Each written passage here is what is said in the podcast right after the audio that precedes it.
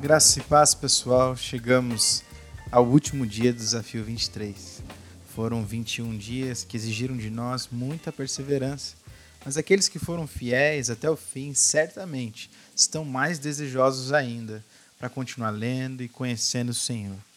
Não se esqueça de ler hoje os capítulos 27 e 28 de Atos para terminar assim então o nosso desafio. Mas eu não vou me limitar a eles. Quero relembrar princípios e valores muito importantes que aprendemos ao decorrer da nossa leitura. O primeiro desses princípios é de que somos testemunhas. Recebemos poder por meio do Espírito Santo para testemunhar, fazer a mensagem da cruz conhecida por onde passarmos.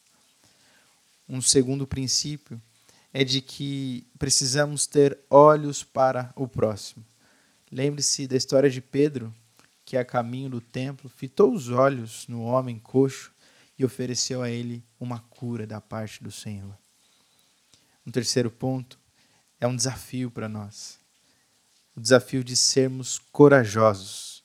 Em todo tempo, os apóstolos enfrentavam situações difíceis.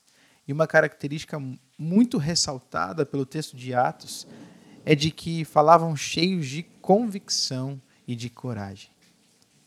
Um quarto ponto é de que a falta de integridade pode custar muito caro. Com o exemplo de Ananias e Safira, nós aprendemos o quão importante é um testemunho verdadeiro. Um quinto ponto, também um desafio para nós, é o desafio da perseverança.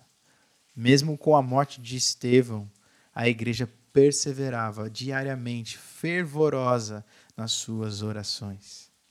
Um sexto ponto, viva em unidade na fé. Nós somos uma comunidade, somos uma igreja uma comunidade de discípulos que servem ao mesmo Senhor. Esse é nosso ponto em comum. Nós somos convidados a viver então essa unidade.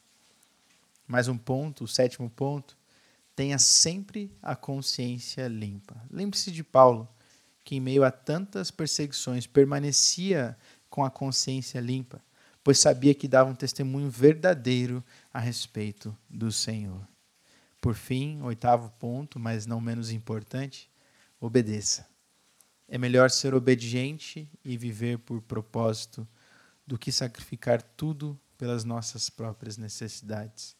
Em tudo vimos o Senhor cuidando daqueles discípulos, daqueles que estavam no caminho. Em tudo vimos o Senhor suprindo as suas necessidades e muitas vezes fazendo coisas maiores do que podiam pensar e imaginar.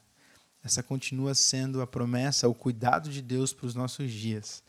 Eu espero que em 21 dias você tenha aprendido a perceber o Senhor de uma maneira diferente, que você prossiga em conhecê-lo e também fazê-lo conhecido.